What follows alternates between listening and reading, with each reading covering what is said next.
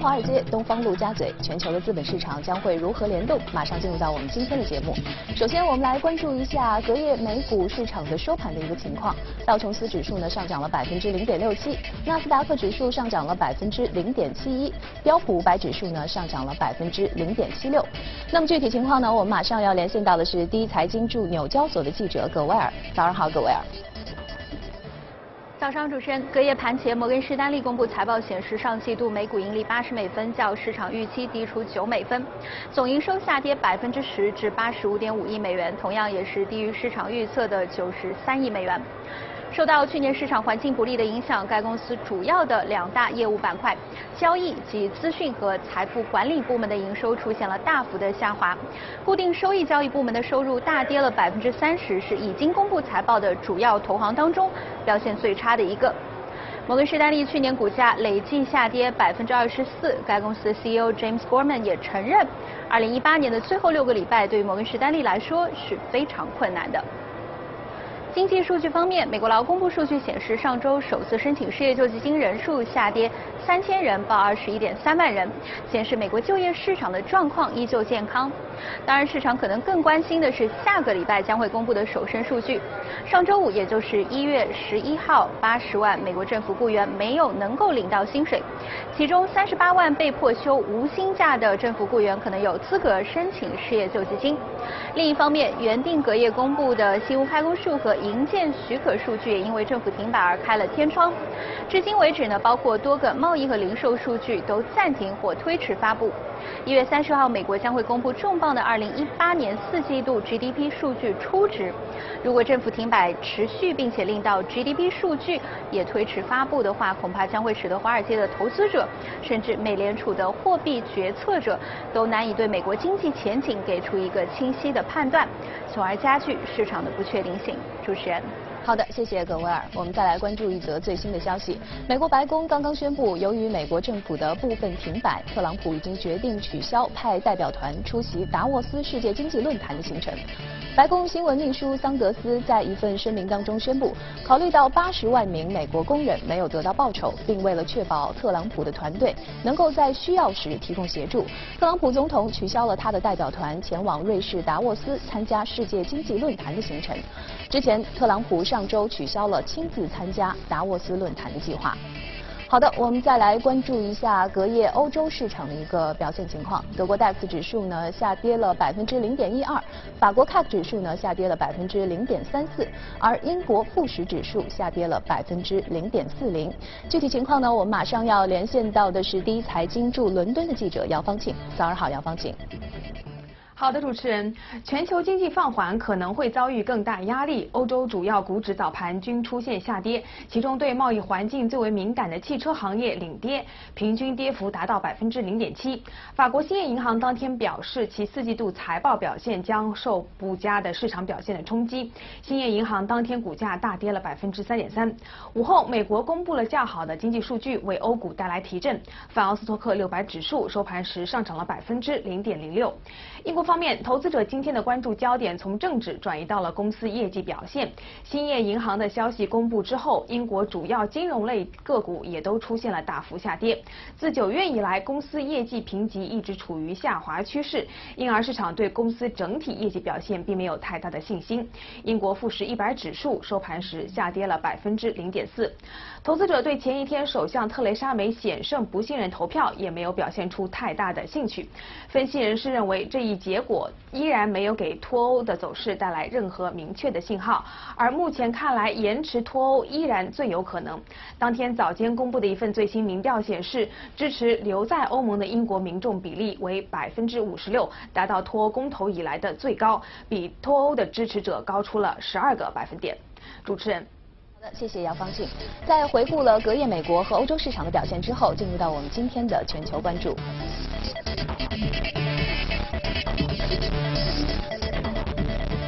我我们节目当中的呢是徐光宇，早上好，徐光宇。嗯，那其实我们最近看到美股啊，又有一些变化了。我们就是说美股它的这个变化特别大，有的时候呢会大涨，有的时候会大跌。那现在呢又进入到一个反弹的区间，而最最近的这个反弹的这个幅度还挺大的，达到了百分之十左右啊。您认为这个反弹的原因是在哪里呢？对，就是我们看最近的美股啊，其实也是出啊。出乎了很多人的意料，就是从底部上来反弹的力度还是非常大的。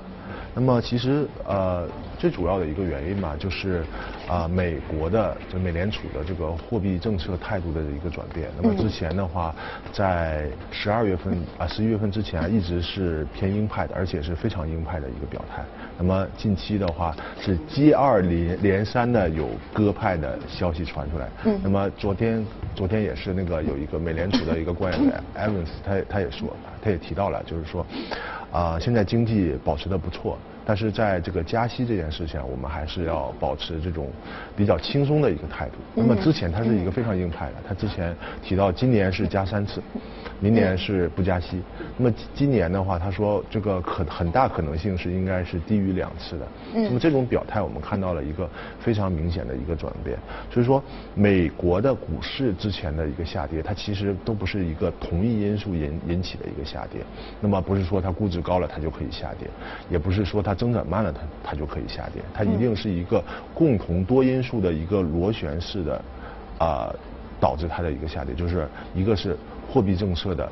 偏鹰派，嗯哼，那么同时它的一个估值也是相对来说是比较高的，当时，然后，然后也有这种对于未来经济的一个下行的一个预期。那么在这一系列的因素的影响下，它会有一个情绪化的这种获利了结的一个下跌。那么在其中一个特别重要的一个因素产生的。逆转以后，那么它其实由于之前的下跌的速度是非常的快的，也就是说，在这种下跌的区间之内，那么在每一个价位上停留的人数其实比较少的。那么等这个股票进行反弹的时候，实际在每一个区间内的话，它的抛压相对来说之前的成交密集区它也是比较小的。所以说我们看到基本上是一个 V 字形的一个下来又上去，这就是代表的就是说之前由于这个。货币政策的这种鹰派的导致的下跌的一个风险，已经是完全被收回了。所以，对于加息的态度的这种放松，对，是这一轮上涨或者是反弹的一个重要原因。对对对，那另外一个原因就是说，你啊，你跌到什么程度，其实也有一个估值的这个对这个因素在里面。那么，一九九零年以后的话，美股的一个平均估值是在十五点五倍左右。那么，啊，之前的这个涨上涨的，就是说多的时候就超过百分之二十。啊，那么这这一段时间最低点的话是低于平均估值接近百分之二十左右的一个水平，那么现在的话是从低于均值的水平是往回拉的一个过程，所以说啊现在虽然说还是低于历史的平均水平，但是这个整个估值水平已经回升的有比较大比较大的一段，嗯，那么这是主要的导致这个。这一波这个美股的上涨，超出很多人预期的一个最主要的原因。但是其实跟我们之前一直提到一个观点是，还是认证到的，就是说，呃，今年的美股还是一个保持震荡的一个走势。但是震荡的幅度可可能会超乎这个很多投资者预料，也可能就是说。奔着新高去了，那么在新高以后，哗又对对对，又又又会跌回来，会它的这个幅度会非常非常大，因为这个就是说震荡都是由于这种呃预期的不确定性，以及两方面势力的同样的一个强大。我们可以看到，就是预期的不确定，不是投资者对美股预期的不是不确定，包包括美联储对于整个经济的预期的不确定性也是很大的。那么之前我们知道，美联储它都是做这种前瞻指引。就是说，我们预期这个会好到什么程度？那么我们应该是怎样的一个加息节奏？我告诉投资者，你们不要恐慌，我的节奏是这样的。嗯。那么现在从今年开始的话，其实他们更多的就是说，我们是要我们不做预期，我们要根据经济数据来。如果经济数据好了，过热的情况，那么我还是会加息的。嗯。那么如果经济数据不好，超预期下滑，我可能不加息。嗯。那么这其实差距是很大的。那么从由于这这些不确定因素的一个导致，那么这是对于美股的一个不确定性也是一个因素。另外的话，我们也看到就是说，包括政治上的，就欧洲最近的事情也是比较多的。然后这个美国政府还在还在停摆，对吧？就是其实这些因素都是很不确定，所以说今年的美股的一个震荡的一个幅度可能会超出很多投资者的一个预期。嗯，所以就是说这次的这个所谓的反弹啊，你觉得大概能持续多久呢？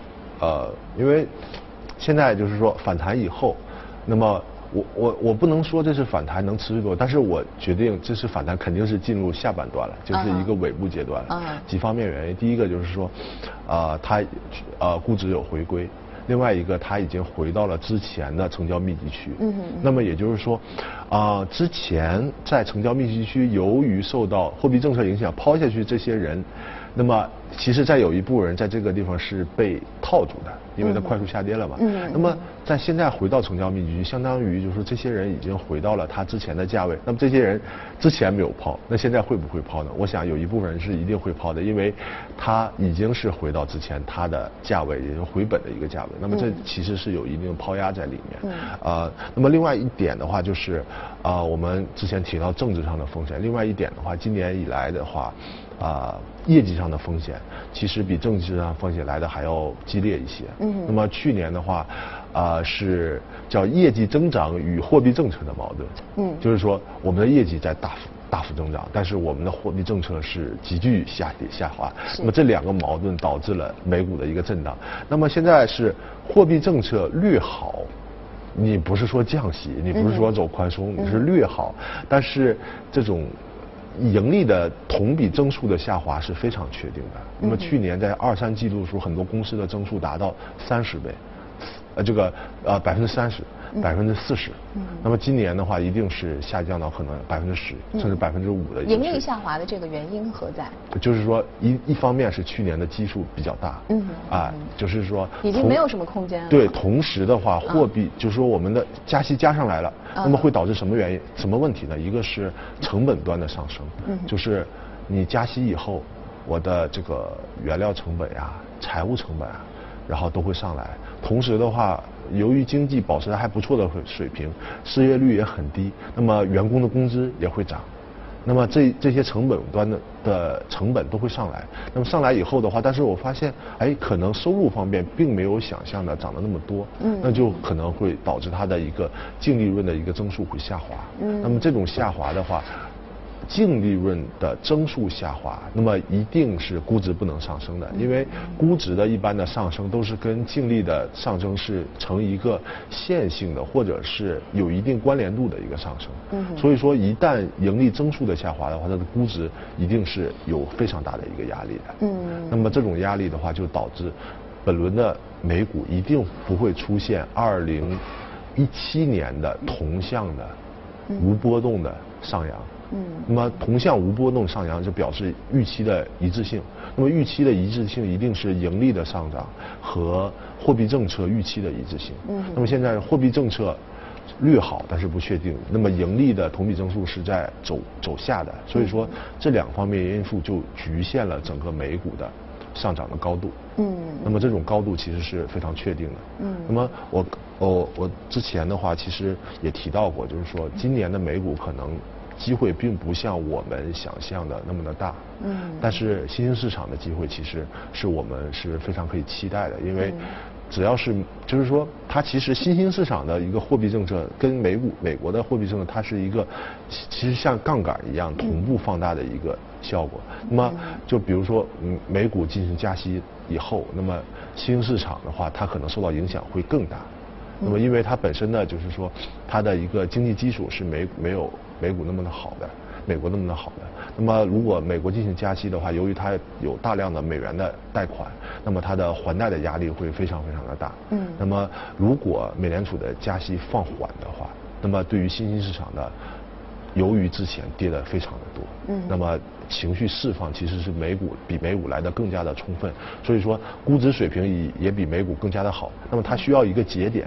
来转变它整个投资者对它的一个估值的一个修复，那么很可能就是美国的超预期的放缓整个货币政策正常化的一个进程，那么这可能是对于新兴市场是一个非常好的一个契机。嗯，也就是说，呃，二零一九年的话，可能新兴市场来说会有更多的机会。是的，是的，是的，这是我一直以来的一个就是观点，就是说新兴市场啊跌了好多年了，跌了两年了吧，这个。嗯。那么今年的话，可能会比我们想象的更好。嗯，那其实周三美联储还发了一部呃发了一份这个经济的褐皮书，也显示了这个美国的各地区的经济增长是温和增长的一个态势。对。呃，但是增速呢，可能已经是逐渐的放缓了。对。是不是这个也是有可能会牵制美股接下来再继续去反弹或者是上行的这样的一个因素？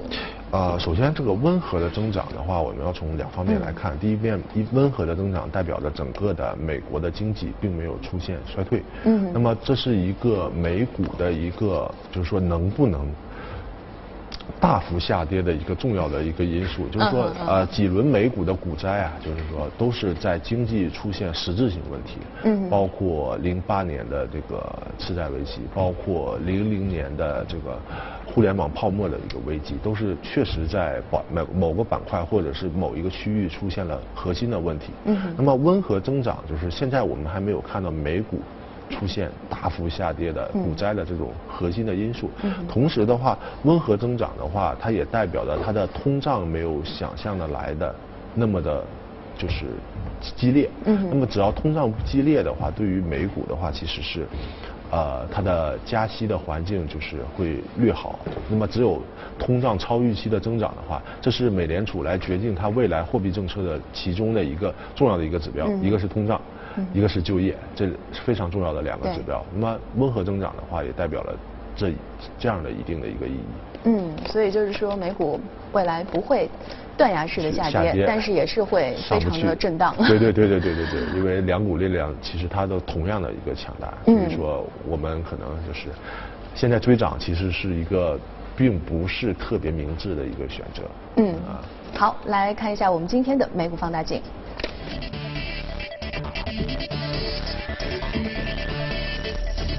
到的这只个股是美国银行。对。其实会发现，在这轮的上涨当中，可能是最近因为四季度财报公布的原因啊，会发现很多银行都是超出预期了。是。嗯。那么银行超出预期啊，去年啊，其实一部分是这个税改。啊，导致他们的业绩非常的好。嗯。那么另外一个原因就是去年整个的一个银很多银行的这个一般经济温和增长吧。嗯。就是银行它是收益是可以保证的。另外一个就是在交易部门的话，其实去年整个的，呃，包括债券，包括股票的波动其实是很大的。包括汇率啊，也是有比较大的一个波动。那么其实对于交易部门的话，波动就是他们的一个收益。如果没有波动的话，收益相对来说会减少。那么从这几点来说，对于银行都是利好。那么其实银行的话，在之前的话是也是有一个非常大幅的一个下跌，跟随科技股一起出现的下跌。但是两个人，呃，两两两类板块吧，它这种下跌的其实核心因素并不是特别一致。嗯。呃。呃，首先说，呃，科技股的话，它应该是，呃，就是受到这种鹰派的影响的一个下跌。同时的话，它对于未来的就是预期是会有一些，呃，负面的，就是它增速会有。科技股的话，它其实是一个，无论是新兴的。还是成熟的，它都是烧钱烧的是很厉害的。是烧钱，就是说我们不是说有多少投资者去买它，而是它实际经营当中，它需要钱的幅度是非常大的。那么，呃，在这种极度宽松当中，它可能拿到钱、拿到投资的可能性会非常的大。并且的话，有一些大的科技股，它本身投其他的科技股，嗯，那么这些科技股的话，它市场给它估值高了，它本身它的业绩也好。那么对于这些科技股的说，现在可能市场上拿到钱并没有之前那么的容易了。我们看到一些科创企业现在也陆续的就过得比较艰难。嗯，所以说这一点来说，是对科技股的一个实质性的压力。那银行其实它更多情况下它是受到一个短期情绪的影响。什么样的一个情绪呢？就是之前加息预期很高。嗯，那么就导致的短期的国债收益率迅速迅速的上升，但是长期的其实并还是对市场看的。不是特别乐观，所以说长期的并不是特别高。那么这就导致了这个有一段时间啊，它短期和长期的利率是倒挂的。那么这种倒挂直接导致银行的放贷的利率并不是很高，但这个但短期收钱的利率会很高。那么利差的缩小是缩小是导致这种银行就是短期出现风险的一个核心原因。那么现在这个情况已经大幅的好转了，就是说，呃，短期加息预期下降了。那么短期的国债收益率的收益率也下降。嗯。那么它跟长期的这种利差 其实是有非常明显的一个好转。那么银行就是在基本面一个核心的最核心的利差这一块，是它是有一个非常明显的一个好转。那么另外一点的话，我们从这个美股的一个历史上来看，就是一般都分为两个阶段嘛上涨，一个阶段是从下跌当中的复苏性上涨，那么这一个阶段一般都是有货币政策的支持的，那么可可能一些科技类的小的这些就会率先的起涨，那么像银行这种它复苏是需要一个很漫长的一个过程，由于在复苏当中它的经济并没有那么的强劲，说银行的复苏也是阶段性的，那么在进入后一个阶段，就是说大幅下跌，进入加息阶段以后，加息阶段的话，其实对银行的利空并没有那么的明显。嗯。就是它一般来说，它都是长期和短期是一起的升的，但是它的利差其实会会会温和的放大的。对。啊，所以说这一点的话，就是为什么到了整个经济中期周期的后半段，那么银行股其实包括传统的这些企业会比科技股走得更加。稳健更好，因为毕竟经济是在温和增长的。嗯。但是货币政策本身对他们的影响没有科技股那么大。嗯。那么这这个就是银行近期反弹超出预期，并且的话基本上已经回到之前下跌的之前的这个位置的一个。主要的一个原因。嗯，那么它的这种反弹能够持续多长时间呢？因为银行和这个整个大盘的那个相关性其实还是比较大的，啊，比较大的，就是说它可能整个 幅度上也会保持比较震荡。那么现阶段的话，由于呃涨呢也是有一段距离了，其实在回撤以后的话，其实是一个相对来说比较好的一个机会。我觉得它会略强于整个的这个。标普五百的一个指数，嗯，那然但是整个震荡的节奏基本上不会有特别大的一个区别。嗯，好，那我们再来关注一则消息，呃，当地时间十六号，在西班牙首都马德里西北部的一个小镇，人们举行了传统的圣安东尼节的庆典，为当地的马匹等动物祈福。在当天晚间的节日庆典上，约一百匹马在骑手的驾驭下。从燃烧的篝火堆上飞踏而过，马蹄与地面击撞，溅射出金色的火花，人声和马蹄声交织在一起，犹如一幕壮观的中世纪历史舞台剧。在当地文化中，圣安东尼是传说中的动物保护神。当地人认为，在这样的传统活动中，篝火产生的滚滚浓烟可以净化和保护马匹，帮助它们顺利度过新的一年。为了保护马匹不被篝火烧伤，当地人在举行庆典前就对马匹采取了保护措施，其中包括把鬃毛和尾巴编织并包裹起来，以防着火。